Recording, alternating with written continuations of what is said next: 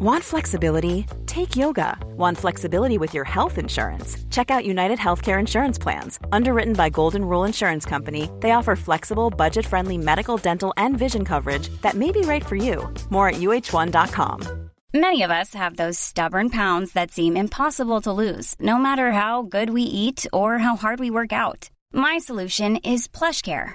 PlushCare is a leading telehealth provider with doctors who are there for you day and night to partner with you in your weight loss journey. They can prescribe FDA-approved weight loss medications like Wagovi and Zepbound for those who qualify. Plus, they accept most insurance plans. To get started, visit plushcare.com slash weight loss. That's plushcare.com slash weight loss.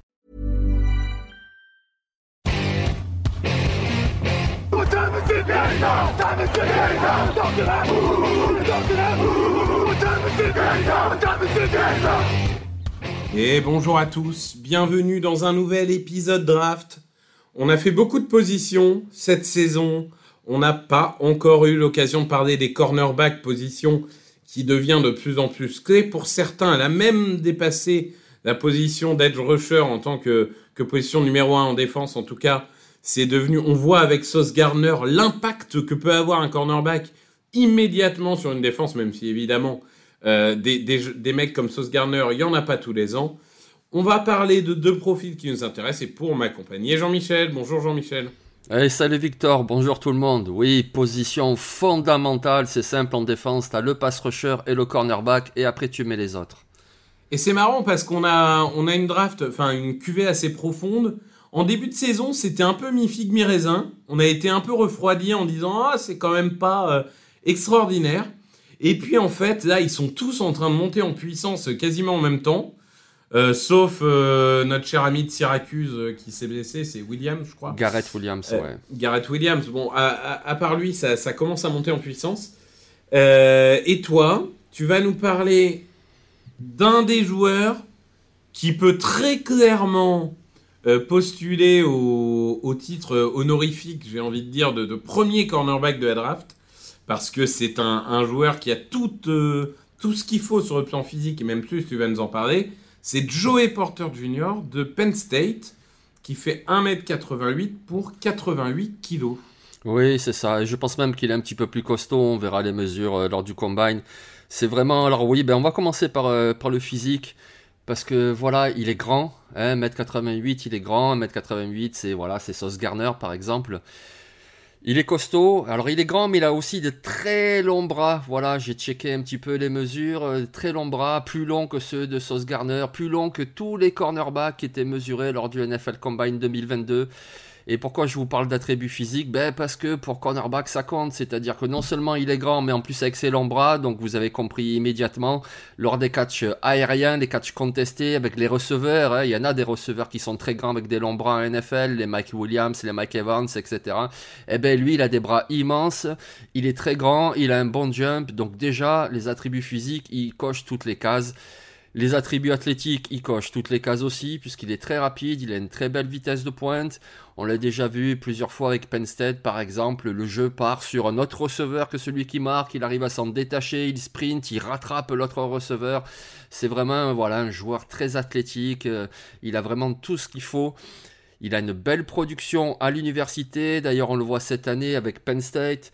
Penn State, c'est incroyable, cette secondary, c'est tout simplement la première université sur les 131 universités du premier niveau universitaire en défense de passe. Voilà, c'est les premiers, tout simplement. Alors bien sûr, il n'est pas seul, il y a un très bon safety, Jira Brown, il y a aussi d'autres cornerbacks comme un sophomore. Mais voilà, c'est vraiment quelqu'un qui est très productif et en plus, il est très athlétique.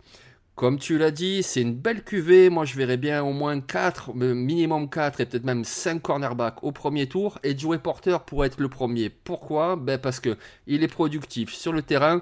Et comme je l'ai dit en introduction, lors du NFL Combine, à mon avis, il va faire sensation. Parce qu'il est grand, il a des longs bras, parce qu'il est très rapide, parce qu'il saute au haut, etc. Donc, c'est vraiment un super joueur. Et c'est pas juste ce côté, le monstre athlétique, la gymnastique du Combine. Non, c'est juste qu'on le voit sur le terrain. Par exemple, cette année, je l'ai vu, il se retourne tout d'un coup, il tend un bras en l'air comme ça, il empêche la réception. Enfin, c'est vraiment quelqu'un de incroyable. Il a tout de ce qu'on appelle le shutdown corner, un peu à la sauce Garner, comme tu disais. tu vas le mettre sur le meilleur receveur tous les dimanches et puis ça va faire l'affaire quoi. Donc Joey Porter, oui, je sais pas s'il sera le premier choisi, mais il a de grandes chances de l'être. Et pour terminer, ben, puisque je vous parle de Joey Porter, ça rappelle sans doute quelque chose au plus ancien. C'est évidemment le fils de l'ancien pass rusher des Steelers, qui ensuite est d'ailleurs devenu entraîneur en défense des Steelers.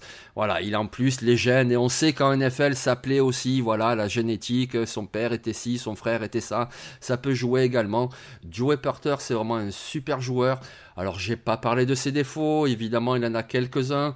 Par exemple, l'année dernière, il avait tendance un petit peu trop à tenir les receveurs et donc à avoir des pénalités sifflées pour holding contre lui ou passe interférence. Il a considérablement réduit ces pénalités-là cette année. Ensuite, comme je l'ai dit, il a une grosse pointe de vitesse maintenant il est grand. Donc forcément, face à un receveur plus petit qui va se mettre à sprinter tout droit, puis hop, tout d'un coup, il s'arrête, il revient vers le quarterback. Vous savez, ces jeux appelés tunnels, par exemple. Eh ben forcément, il manque un tout petit peu de vivacité pour revenir. C'est pas le plus vif, forcément. En termes de run support, c'est plutôt un bon, plaqueur, même s'il a tendance, ben, comme malheureusement c'est le défaut de beaucoup de joueurs, à y aller la tête en avant et pas bien enrouler ses bras. Ça arrive qu'il rate des plaquages, mais l'un dans l'autre, c'est vraiment un cornerback qui coche toutes les cases, qui pour moi est un premier tour de la draft sûr et certain. Après, à quelle position il sera pris? Moi, je pense qu'il peut partir euh, numéro 5 comme il peut partir numéro 20. En tout cas, c'est un super joueur, Joey Porter Jr. de Penn State. Oui, bah tu l'as dit, hein, on, a souvent vu ces, monstres athlétiques, même s'ils n'étaient pas parfaits, partir haut, donc comme Jesse Horn par exemple, qui était parti en 8 et en premier cornerback de la draft, alors que c'était pas forcément attendu, euh, en tout cas c'était discutable, on va dire. Euh, pas discutable par rapport à son niveau, parce qu'il y avait d'autres joueurs de grand talent. Euh, là, je pense en effet que aujourd'hui, si on devait donner deux favoris, et je, je nomme maintenant parce qu'on va pas en parler dans ce podcast trop, mais si on nomme deux favoris au premier cornerback, c'est lui et Kelly Ringo de, de Georgia. C'est certainement les deux noms qui reviennent le plus. Le Combine va rebattre les cartes, Senior Ball peut aussi le rebattre, etc. Mais c'est vrai que c'est un profit très attendu. Tu l'as dit, on, sait à quel point, on parlait un peu de Travon Walker avant le podcast, on sait à quel point un joueur qui coche toutes les cases physiques sera très, très, très, très, très, très, très, très, très regardé. Euh, Joey Porter, faut savoir que cette année, il a encaissé que 123 yards et encore, il en encaisse 66 la première semaine. Donc autant vous dire que il, est quand même plutôt solide. Faut dire qu'il fait tellement peur que des mecs osent même plus lancer sur lui. Il y a même un match où il y a zéro target, zéro passe lancé en sa direction. Bon, euh, c'est un peu comme Sauce Gardner d'ailleurs, et c'est ce qu'avait fait euh, briller Kobe Bryant l'année dernière à Cincinnati. C'est il y a des cornerbacks qui sont tellement dominants qu'à la fin ils font plus de stats parce que plus personne ne lance sa balle vers eux. Donc ça c'était une, euh, une première chose. après, je, je, suis d'accord avec toi que il y a ce côté qui va faire peur sur les fautes, mais si il maintient son amélioration de cette année, je pense que ça peut aller que en s'améliorant par définition. Donc, euh, donc je le vois vraiment réussir. De mon côté, je vais vous parler d'un joueur qui est loin de cocher toutes les cases physiques. Hein. Euh, c'est un joueur qui s'appelle Clark Phillips, qui joue à Utah, euh, qui est redshirt sophomore, alors que Joey Porter est redshirt junior, hein, si je ne dis pas de bêtises. Donc c'est un joueur un peu plus jeune. Euh, Clark Phillips, je vais tout de suite donner la comparaison parce que ça va aider les gens à identifier. C'est euh, Samuel Jr. C'est-à-dire, c'est un joueur trop petit. Hein, euh, 1m78 pour euh, théoriquement 87 kg. Alors lui, je pense qu'il fait moins, mais 1m78, euh, bon, bah, les gens vont dire Ah là, c'est un peu trop petit pour jouer à l'extérieur. Et du coup, c'est un joueur qui est destiné à jouer sur le SOT. Et bah, Asante Samuel Jr., il prouve que tu peux très bien faire 1m78 et jouer à l'extérieur. Et Clark Phillips, c'est ce qu'il montre aussi. Et ce qui est intéressant avec Clark Phillips, et c'est quand même pas négligeable, c'est que c'est la définition même du playmaker. C'est-à-dire qu'il n'aura pas forcément la constance qu'a un Joey Porter, mais alors pour faire des interceptions et derrière avec ses jambes pour aller chercher des gros retours, voire même des touchdowns, parce qu'il en met 3 ou 4 en carrière, euh, il, il, est vraiment là. Il a un instinct qui lui permet d'être toujours au bon endroit, pendant longtemps, certains ont dit qu'il savait jouer que l'homme. Il montre qu'il sait jouer la zone aussi. C'est vraiment le genre de poison qui sera peut-être pas impressionnant rep après rep, mais à la fin du match, tu te dis, ah oui, il a fait 7 passes défendues, ou il a fait 7 interceptions, qui a fait tourner le match. Et tu vois, j'aime bien ces, joueurs qui sont vraiment décisifs euh, il, s'est planté euh, cette année contre USC. Alors, si vous avez vu que le match de USC, vous devez avoir une mauvaise impression. Euh, le reste du temps, il a été quand même plutôt très bon. Bon, après, en Pac-12, hein, on sait à quel point c'est parfois un peu piégeux, le niveau qu'on peut voir en Pac-12. Mais, mais c'est, voilà, ces joueurs, il sera pas top 15. Il sera pas premier cornerback, justement à cause de ses limitations physiques. Euh, même si je pense qu'au combine, en termes de vitesse et de, de mobilité sur de trois cônes, par exemple, etc., il va faire des très bons scores. Euh, mais euh, mais c'est un joueur qui, pour moi, ne doit pas sortir du premier tour. Ou alors, s'il fait une chute, entre guillemets, à la santé Samuel, il ira au début du second tour. Mais, mais il peut pas aller plus loin parce que un joueur qui a un tel instinct, qui est aussi explosif, c'est pas tellement la rapidité, ses explosivités, ses changements de direction. Il est vraiment capable de, suivre euh, des, receveurs qui font des feintes. On sait que de plus en plus de cornerbacks ont du mal à suivre des petits receveurs rapides. Sans aller jusqu'à un Tyreek Hill, mais ce genre de joueurs qui sont des poisons pour les défenses, lui, il peut aller les suivre. Et ça, c'est vraiment intéressant. Le, QI football a, clairement, euh, enfin, progresse chaque année. C'est-à-dire que c'était un joueur un peu brut qui parfois se faisait avoir euh, un peu euh, bêtement. Et d'ailleurs, il s'était fait avoir en 2021 face à BYU où il avait fait un match plutôt moyen. Et ce samedi, il va affronter BYU. Donc euh, peut-être que ça va être l'occasion pour lui un peu de se, de se venger, de, de montrer tous les avantages qu'il a, enfin toute la progression qu'il a faite. Et, et, une autre progression pour finir aussi, c'est que c'est pas un plaqueur extraordinaire. Ça, c'est vrai. Quand on regarde d'ailleurs, euh, il, a, quand même loupé 20% euh, de plaquage, euh, en, enfin 17% de plaquage en carrière, ce qui est beaucoup. Mais malgré tout, on voit que il, progresse là-dessus. En tout cas, il travaille là-dessus parce que la manière dont il s'engage là dans ce milieu de saison est pas du tout la même manière qu'en début de saison en début de saison, il était typiquement joueur qui y va épaule la première. Donc une fois sur deux, de toute façon, tu te retrouves le terre et le mec est passé. Et là, il commence vraiment à utiliser ses bras et ça devient intéressant. Donc, euh, il part de plus loin. Il y a une marge de progression qui est importante, mais je pense que ça vaut le coup de prendre le risque au premier tour. Oh oui, largement, oui. Moi, c'est un joueur que j'aime beaucoup aussi. Hein. D'ailleurs, euh, je vous renvoie sur un article que j'ai écrit le 1er novembre. Euh, tous les mardis, vous savez, il y a un article sur les meilleurs joueurs universitaires. Donc j'avais écrit un article sur Clark Phillips parce que c'est vraiment un joueur euh, incroyable. Rien que cette année, il a fait 5 interceptions, dont 2 retournées pour un touchdown. Donc euh, voilà, ça veut dire quand même beaucoup. Tu disais, ok, c'est de la Pac-12. Oui, c'est pas la meilleure conférence universitaire pour ceux qui connaissent pas, mais c'est une conférence qu'on appelle du Power 5, c'est-à-dire ça fait partie des 5 meilleures conférences. Donc il affronte quand même deux bons quarterbacks, deux bons receveurs. C'est vraiment un joueur excellent. Oui, les limites de taille, ben ça on le sait, c'est le cas tous les ans. Euh, le quarterback a des petites mains, le tackle offensif qui a pas assez de bras, le cornerback qui est pas assez grand.